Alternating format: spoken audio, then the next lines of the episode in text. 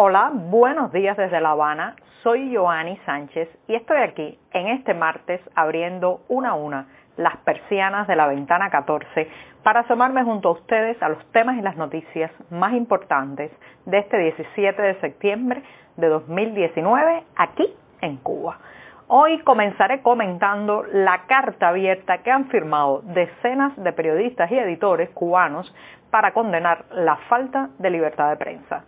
Por otro lado, la crisis energética provoca reajustes en los horarios de las universidades y ya les daré detalles. Siete balseros fueron rescatados por un crucero y ahora, ahora se enfrentan a una posible deportación. Y por último, una buena noticia, liberado el artista Luis Manuel Otero Alcántara. Y bien, presentados ya los titulares, voy a pasar a revolver para tomarme el cafecito informativo. Ese que de lunes a viernes comparto junto a ustedes recién colado, breve porque hay que ahorrar, un poco amargo, como ya saben que me gusta a mí, pero siempre, siempre necesario.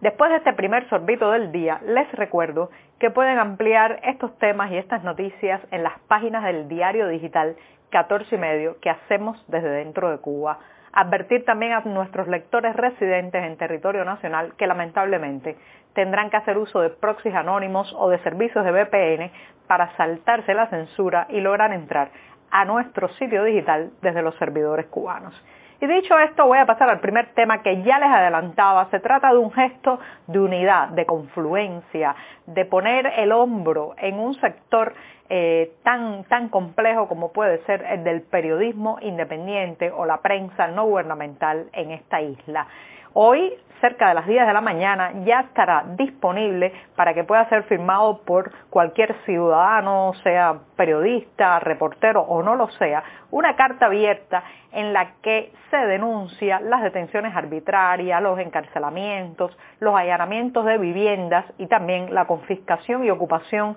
de equipos útiles de trabajo utilizados fundamentalmente en el sector de la prensa independiente. Este es un texto, eh, no es muy extenso, puede leerse eh, rápidamente, pero sí ha llevado un proceso de elaboración de muchas semanas en que ha participado decenas de reporteros, editores, periodistas, eh, personas que laboran en medios independientes dentro y fuera de Cuba también, que trabajan y colaboran con esos medios sobre temática cubana, aunque no residan en territorio nacional.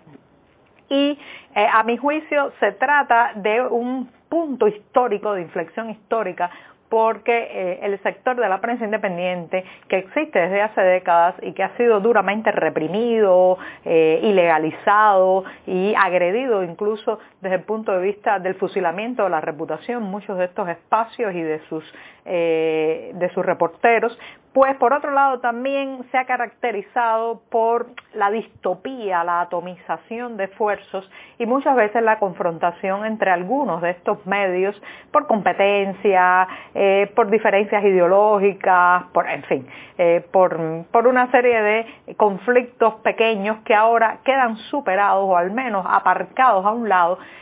para firmar y hacer esta declaración. Es una declaración en que se ha logrado un consenso, un consenso de puntos, eh, que ha llevado una amplia negociación y que yo decía hace un rato marca un punto de inflexión histórica porque eh, significa el hecho de que, amén, de las líneas editoriales, de las tendencias, incluso de los posicionamientos políticos de muchos de estos medios, eh, los hay desde que hablan de,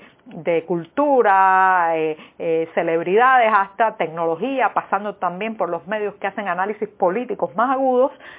pues han logrado deponer las diferencias, colocarlas, como bien decía hace un rato, al lado para firmar esta declaración. Vemos que, eh, por ejemplo, hay nombres aquí de sitios como ADN Cuba, la revista El Estornudo, Tremenda Nota, eh, también pues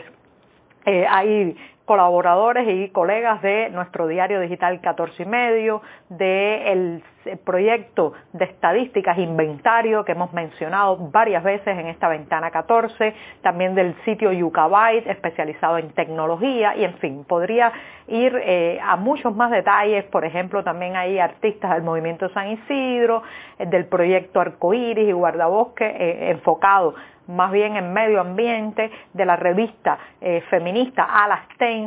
De Habana Times, de La Hora de Cuba, en fin. Eh, los invito a que se asomen a la plataforma de compilación de firmas y de campañas ABAS Recuerden que eh, con anterioridad se ha usado la plataforma change.org, pero lamentablemente está bloqueada hacia el interior de Cuba en los servidores nacionales y por eso los firmantes de esta nueva declaración que busca reivindicar los derechos a la libertad de prensa y de expresión en Cuba han optado por la eh, plataforma ABAS. Eh, pueden encontrarla abas.org, a v a a z.org, en esa dirección pueden asomarse eh, y firmar, rubricar esta declaración que, como he dicho, aunque eh, ha sido inicialmente firmada por periodistas, reporteros y editores, está abierta a cualquier persona que sienta que no puede haber un país democrático sin libertad de prensa. Ahí está en abas.org la eh, declaración que esta mañana ya tenía eh, inicialmente más de 55 firmas y las que se le han ido sumando en las primeras horas de este martes. Pues bien, ahí los dejo y los invito a firmar por una Cuba donde la libertad de prensa se respete.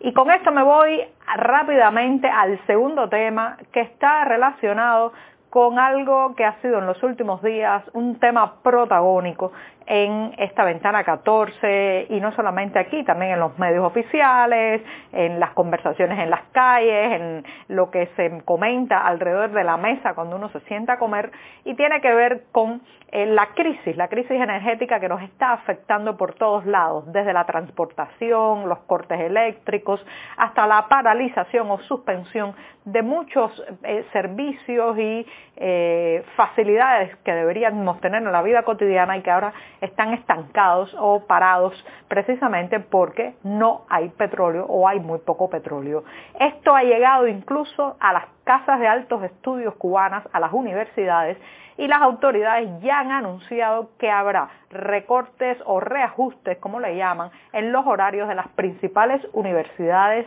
cubanas. En ese caso, por ejemplo, está la Universidad Tecnológica de La Habana, CUJAE, eh, conocida con sus siglas CUJAE, que es la principal que en el país ofrece las asignaturas de ingenierías y arquitecturas, que cerrará sus puertas los lunes y martes. Esto es una información oficial que a pesar de que han intentado disfrazar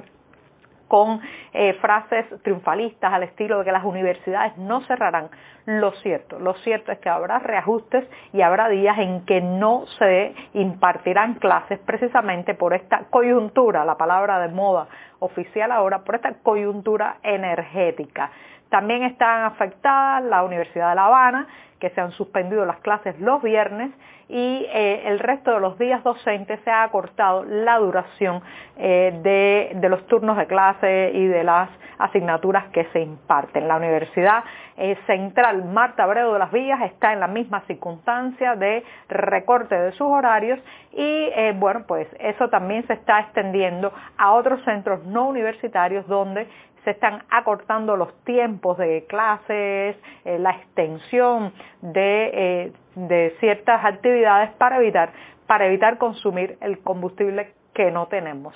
Y bien, me voy a el tercer tema que es de ese tipo de noticias que con frecuencia y lamentablemente eh, tengo que reportar en esta ventana 14 y se trata de eh, la migración permanente que sufre esta isla. Eh, yo digo que es una isla en fuga porque, bueno, todos los días y todas las semanas uno sabe de historias de eh, cubanos que se van a través del mar o a través de la selva del Darién o a través de un tercer país eh, para eh, más que llegar a un destino, escapar de un lugar, de un lugar donde sienten que no hay muchas oportunidades y donde tienen sus raíces pero no pueden dar frutos, frutos sociales, frutos económicos, frutos de crecimiento personal. Esta vez han sido siete balseros cubanos que fueron rescatados el domingo por un crucero, el crucero de la compañía Royal Caribbean, que se dirigían a Estados Unidos y ya la embarcación, la balsa en la que viajaban estaba eh, deteriorada, se había deteriorado en el camino, estaban prácticamente a la deriva cuando fueron eh, interceptados por este crucero, rescatados, se les dio asistencia, alimentos y ahora, bueno, pues ahora eh, esperan que eh, es poder convencer a las autoridades estadounidenses de que su vida peligra si son deportados y así solicitar el asilo político. De todas maneras tienen eh, bastantes riesgos de eh, tener que regresar a la isla, ser deportados por las autoridades estadounidenses, pero al menos en este caso han salvado la vida después de estar en un momento de eh, un gran riesgo, un tremendo riesgo, eh, precisamente porque la embarcación estaba eh, muy dañada. Entonces, pues con esto me voy con una buena noticia. Ayer fue finalmente liberado en la tarde el artista Luis Manuel Otero Alcántara. recuerden que durante más de 72 horas estuvo arrestado eh, no se conocía el lugar donde estaba. Finalmente, después de su liberación, precisó que había sido llevado a una estación policial en San Miguel del Padrón, una barriada de La Habana. Eh, le han quitado a Otero Alcántara la bandera cubana que llevaba encima. Recuerden que está haciendo una performance eh, este artista que significa que la bandera es como su segunda piel durante todo un mes eh, esto ha molestado a las autoridades y durante el arresto le confiscaron la bandera que Otero Alcántara dice ya sustituirá eh, de inmediato para seguir, para seguir con su acción artística, una acción que intenta eh, reivindicar la enseña nacional como un bien, como un bien de todos los cubanos. Y con esto, con esto me despido esta mañana. Muchas gracias.